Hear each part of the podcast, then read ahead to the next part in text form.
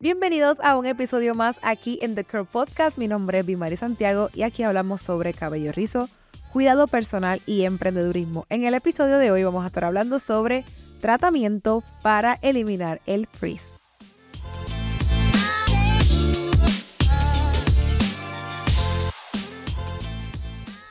La realidad es que sí, el tema es tratamiento para eliminar el frizz, pero vengo a hablarte de la realidad de los tratamientos, entre comillas, para eliminar el frizz. En episodios pasados hablamos del frizz en este podcast. Eh, yo les solamente le resumo. Hablamos de que el frizz es una reacción del cabello al ambiente, a la humedad eh, o a la resequedad también puede ser.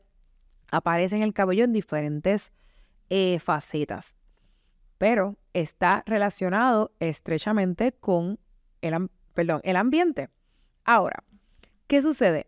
Eh, este tema surge porque usted sabe que muchos de los temas que yo trabajo acá pues tienen que ver pues con las conversaciones que tengo con mis clientes, con sus experiencias, con sus cosas y pues que enriquecen porque son dudas reales, son situaciones reales que le pueden beneficiar a muchas personas que, ¿verdad? Están aquí en el podcast, que lo escuchan y demás. Ahora, uno de los daños más comunes en el cabello, o sea, que hacen que tú pierdas el rizo son los daños químicos. Y cuando también hablamos de eso en un episodio, cuando el cabello pasa por ciertos procesos químicos, puede perder su rizo natural. Entonces, desde hace un buen tiempo para acá, hace, wow, eh, creo que tal vez más de una década ya, pues apareció lo que es la queratina y el Botox y Brazilian Blowout, eh, qué sé yo, y los, y los tratamientos que son similares. Y estos tratamientos, la queratina per se, que fue yo creo que la primera, creo yo, em, aparece como esta alternativa a los alisados donde no es un alisado porque en su química, en su formulación, no cumple con los ingredientes y con el efecto que cumple un alisado. Eh, es más suave en cierta forma, se maneja de manera diferente y el cabello, o sea, cómo queda el cabello después del proceso es muy diferente a cómo queda después de un alisado. Además de que hay texturas que no necesitan un alisado per se para bajar esa onda, para mantenerlo eh, liso y demás. Además que la queratina también aportaba mucho brillo, sella la cutícula, es una proteína, evita que se te parte el cabello, etc. Para lo que se supone que haga un proceso como ese, una queratina, pues da un buen resultado. Y muchas personas en ese tiempo dejaron los alisados porque quizás no tenían un cabello tan rizado como para alisarlo y se pasaron a la queratina. Pero eso también trajo sus estragos porque Miren, y se los, yo se los hablo desde la perspectiva de que yo tomé seminarios de queratina. O sea, yo sé lo que te, lo que te dice el educador cuando te está presentando este proceso. Yo hice queratinas, yo hice Botox, yo hice Brazilian Blowout, yo sé de lo que estoy hablando. Ahora, ¿qué pasa? Cuando a mí me presentan una queratina, o sea, lo que el producto de la queratina o Brazilian Blowout, lo que sea, el, que está entrenando el que te está dando la información está completamente en lo cierto cuando te dice que este producto no es un alisado. Está completamente en lo cierto porque no los químicos, o sea, lo químico, la formulación no es la misma, no concuerda en, en la formulación, por tanto no es un alisado. Eso no significa que no te vaya a alisar el pelo. Químicamente no lo es, pero eso no significa que vaya a tener un efecto de, ¿verdad? alaciante en el cabello. Ahora, la queratina en sí, el producto en sí, si tú lo pones en el cabello y no completas el proceso, pues básicamente no te haría mucho. Porque una queratina, quienes se la hayan dado sabrán el proceso, y si no lo sabes, te lo como quiera te lo voy a explicar. Cuando tú aplicas una queratina en un cabello, eh, tú primero lo lavas, Digo, no sé si eso ha cambiado porque yo hace muchos años no hago queratina, pero en el momento que yo las hacía, este, tú tenías que lavar el cabello y en cabello mojado tú ponías el producto, aplicabas el producto en todo el cabello, sección por sección. Y encima de ese producto, con el, con el producto en el cabello, tú hacías el secado con blower, con secador de mano, y tú planchas el cabello. Y yo recuerdo en varias ocasiones cuando tomé esos seminarios que el entrenador te decía que tú debías pasar la plancha, o sea, deslizarla por el cabello, al menos siete veces por cada mechón. Siete veces. Y te mandaban a que pasaras la plancha en la temperatura de 450 grados, que por causa de las queratinas es que empezaron a hacer planchas con, con temperaturas tan altas. Porque las planchas que salieron primeras, que eso fue también hace como 15 años, una cosa así, yo creo que no pasaban como de 300 o 325. Pero cuando sale la queratina, que se supone que se selle con esa temperatura, pues las la planchas las pusieron, las empezaron a hacer hasta 450 y hasta 500 grados, porque yo llegué a tener una así. ¿Qué pasa? Quizás la queratina es cierto, no es un alisado. Es cierto, bueno, eso no lo vamos a quitar.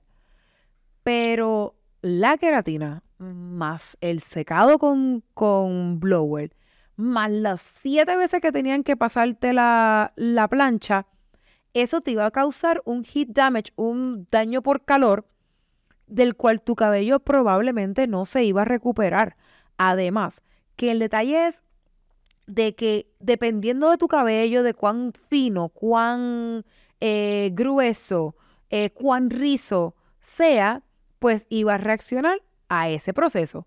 Una persona con un cabello bien rizo, bien grueso, quizás tú le pasabas las siete veces la plancha, le iba a quitar el rizo, pero a lo mejor le dejaba algo. Y cuando se mojó el cabello en su casa, después que se hizo ¿verdad? el proceso y qué sé yo, pues nada, pues le quitó rizo, pero quizás no se lo quitó por completo. Y aquellas que les pasó eso, pues qué bueno, fueron bendecidas. Pero la mayoría de las personas que pasaban por este proceso, que yo fui una, al cabo de hacer ese proceso y de pasar, qué sé yo, tres días, cuatro días, cinco días, lo que fuesen, y te lavabas el cabello, cuando tú lavabas el cabello ya tú no tenías rizo. Había desaparecido en muchas personas por completo. ¿Qué pasa? Que también te decían que la queratina se retocaba o se volvía a hacer cada, creo que tres meses. Si no me equivoco.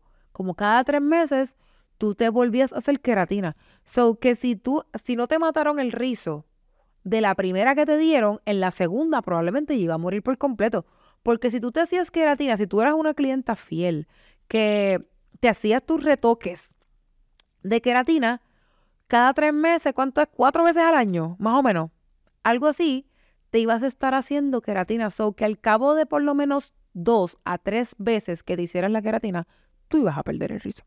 Ahora, el estilista probablemente repetía lo que le decía su entrenador. Esto no es un alisado, esto no te va a quitar el rizo, este solamente te va a quitar el freeze, etcétera, porque eso es lo que aprendían a decir. Eso es lo que lo entrenaban a decir. Pero ha quedado demostrado por ya muchos años de que someter el cabello a un proceso como ese sí va a afectar el rizo hoy, vamos a poner que hoy, hoy día, yo, en mi pelo, yo paso por un proceso como ese, ten por seguro de que yo no voy a tener el rizo que tengo hoy. Ahora, ¿por qué las personas caen en esto?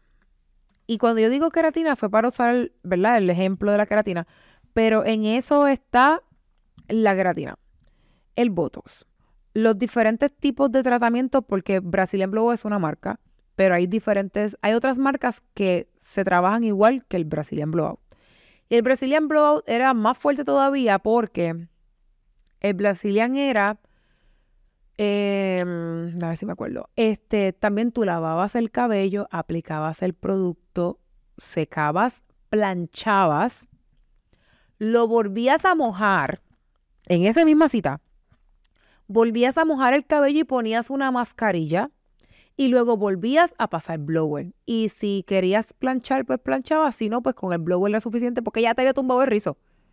Y el Brazilian Blowout era, no sé, me, imagino que hoy día habrán otras cosas, pero era lo más fuerte o lo más parecido al alisado que había. Pero vuelvo, en su composición no era alisado, aunque alisaba. Y por ahí también se va la cera fría y otros tipos de procesos que si se llevan a cabo como, como son, pues sí te van a quitar. ¿Cómo, ¿Por qué caen las personas en, este, en esta trampa? Pues por desconocimiento primero, porque piensan que el frizz está en el pelo, el frizz no está en el pelo, está, bueno, el, el cabello reacciona al, a la humedad y por eso causa frizz. Pero el frizz está en el ambiente. O sea, tú no puedes quitar el frizz del ambiente, tú puedes quitarle al cabello la capacidad de reaccionar al frizz. Pues, ¿cómo tú haces eso? Pues tú matas el pelo. Vamos a ponerlo de una forma así, pues, ¿verdad? Coloquial. Tú le quitas al cabello su característica natural de poder reaccionar y por tanto, pues va a estar lacio, va a estar sellado, puede estar cayendo tal vez un diluvio y no se te va a parar ni un pelo porque es que ya el cabello no tiene la capacidad de reaccionar. No quitamos el frizz, quitamos la capacidad del cabello de reaccionar. Así que estos, estos químicos, sí, quizás, el, como digo, vamos a poner, vamos a hacer un ejemplo. Si yo tomo, eh.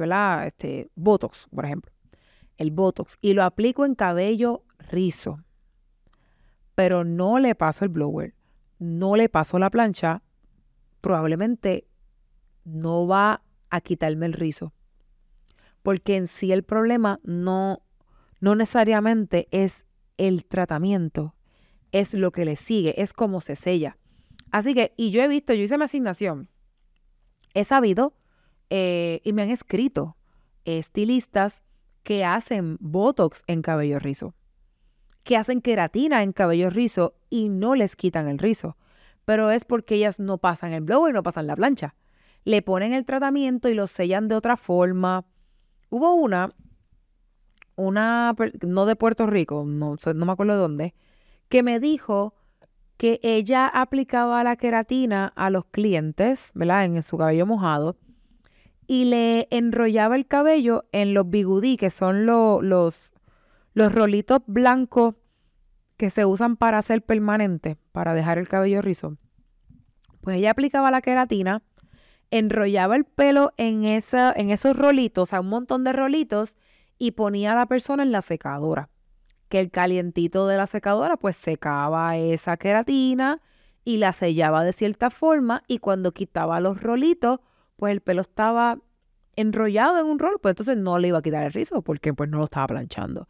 Y ella asegura y dice, pues, pues yo le voy a creer porque no sé quién para poner en, ¿verdad? en duda de que así no le quitaba el rizo a la persona y le podía dar el tratamiento de queratina.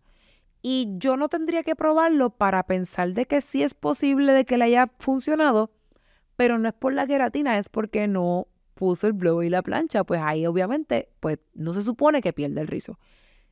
Es, todos estos tratamientos versus un alisado, el alisado tú lo pones encima del cabello, le pases blower o plancha o no, el alisado va a alisar.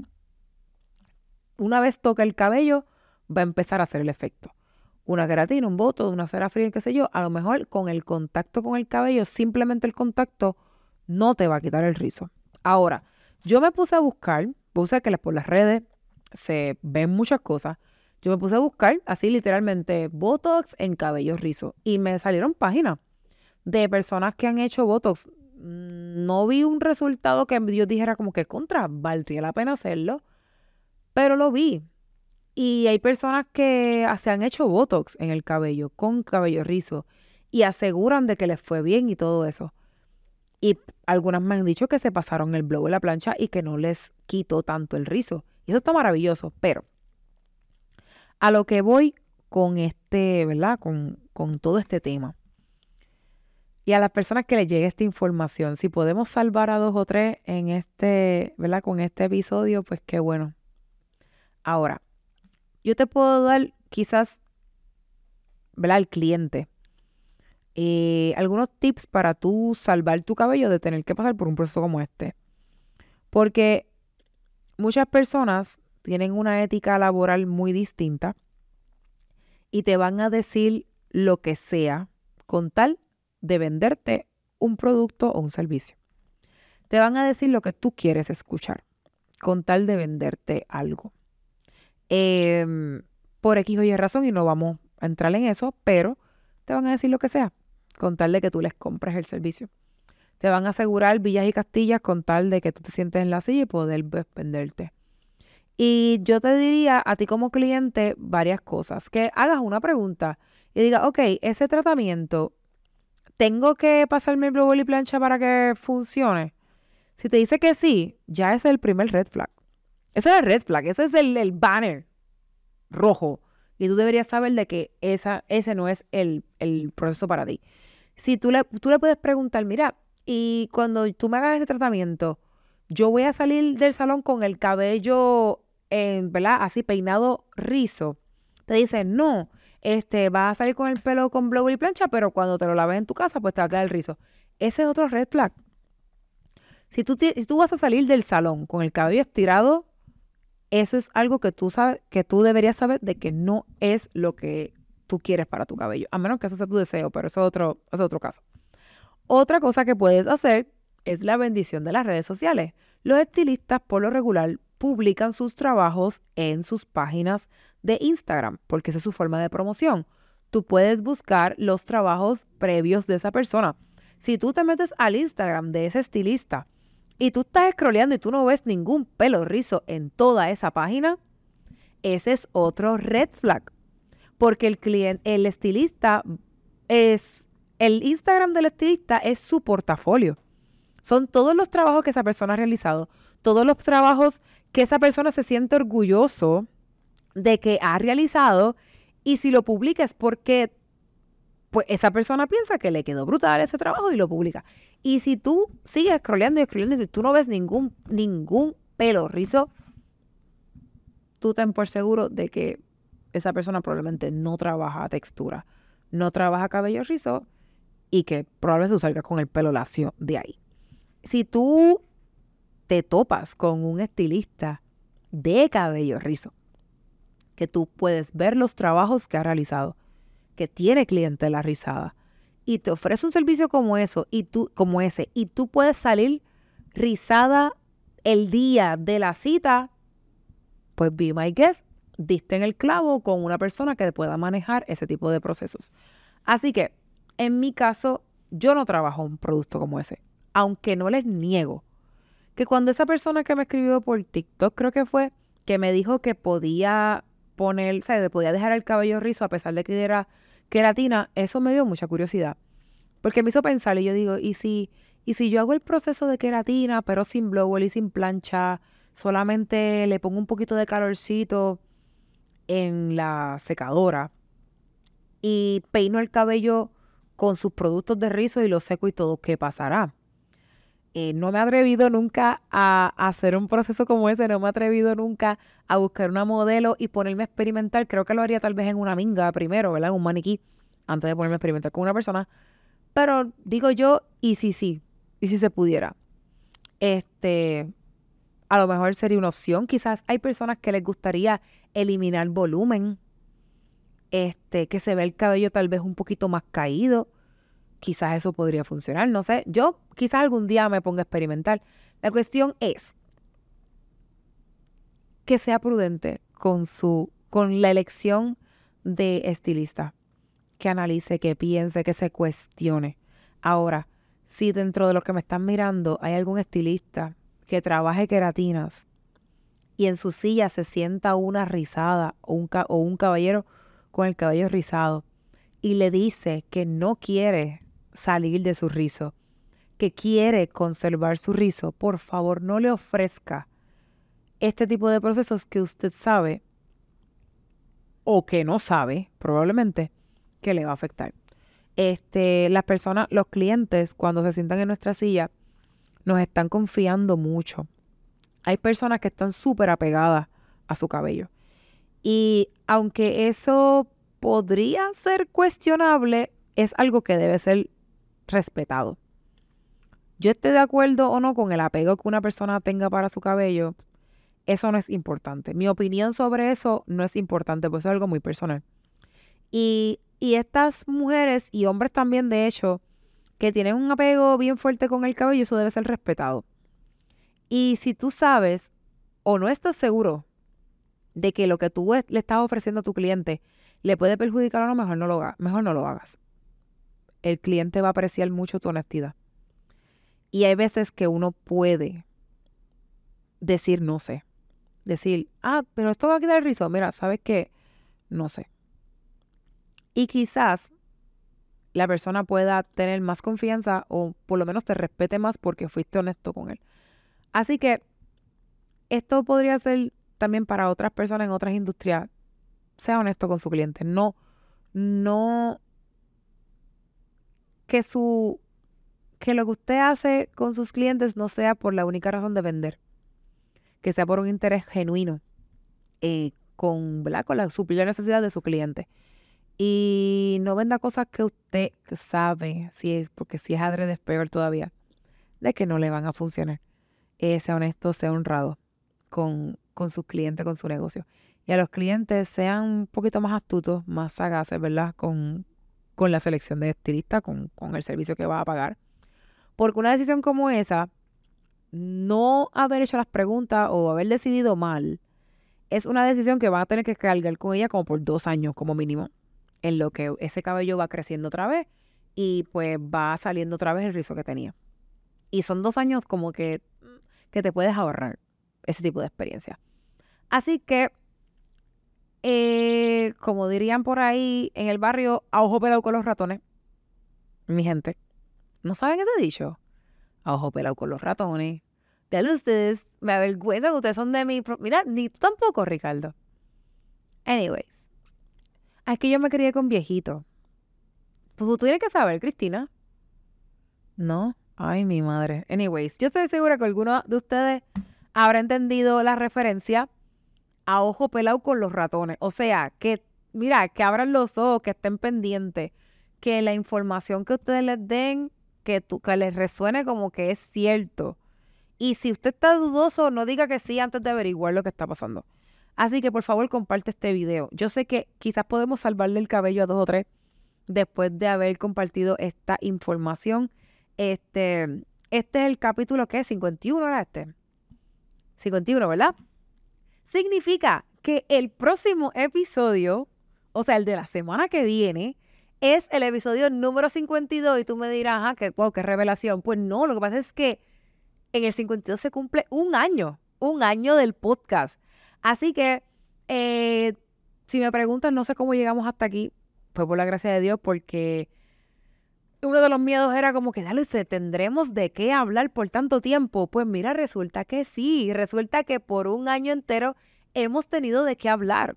Y la cosa es que tenemos planes para el año que viene. Queremos darle un poquito de giro al podcast, queremos hacer otras cosas o hacer más de ciertas cosas que ya hemos hecho y vamos a ver hasta dónde vamos. Pero de seguro, seguro que la semana que viene cumplimos un año de podcast. Y si tú eres nuevo y este tal vez el primero, el segundo el tercero o de los pocos episodios que has escuchado, tómate el tiempo en, mientras estás cocinando o mientras estás guiando o mientras haces ejercicio, lo que sea, y escúchalo. Además, hay un montón de buena información que puedes adquirir de todo ese contenido, contenido de un año. O sea, llevo hablando un año Así que imagínense. Así que en el próximo episodio hay sorpresas, hay algo como que fuera de lo común y espero que estén conectados porque yo sé que va a ser un tiempo chévere, eh, ¿verdad? Y, y sí, es bien especial. Así que, nada, ya este, ya en diciembre entonces empezamos como que los próximos, el próximo año, ¿verdad? Eh, y yo sé que van a venir cosas muy buenas. Así que nada, espero que se queden conectados, que compartan, que comenten y que celebren conmigo en el próximo episodio el primer aniversario de The Curl Podcast.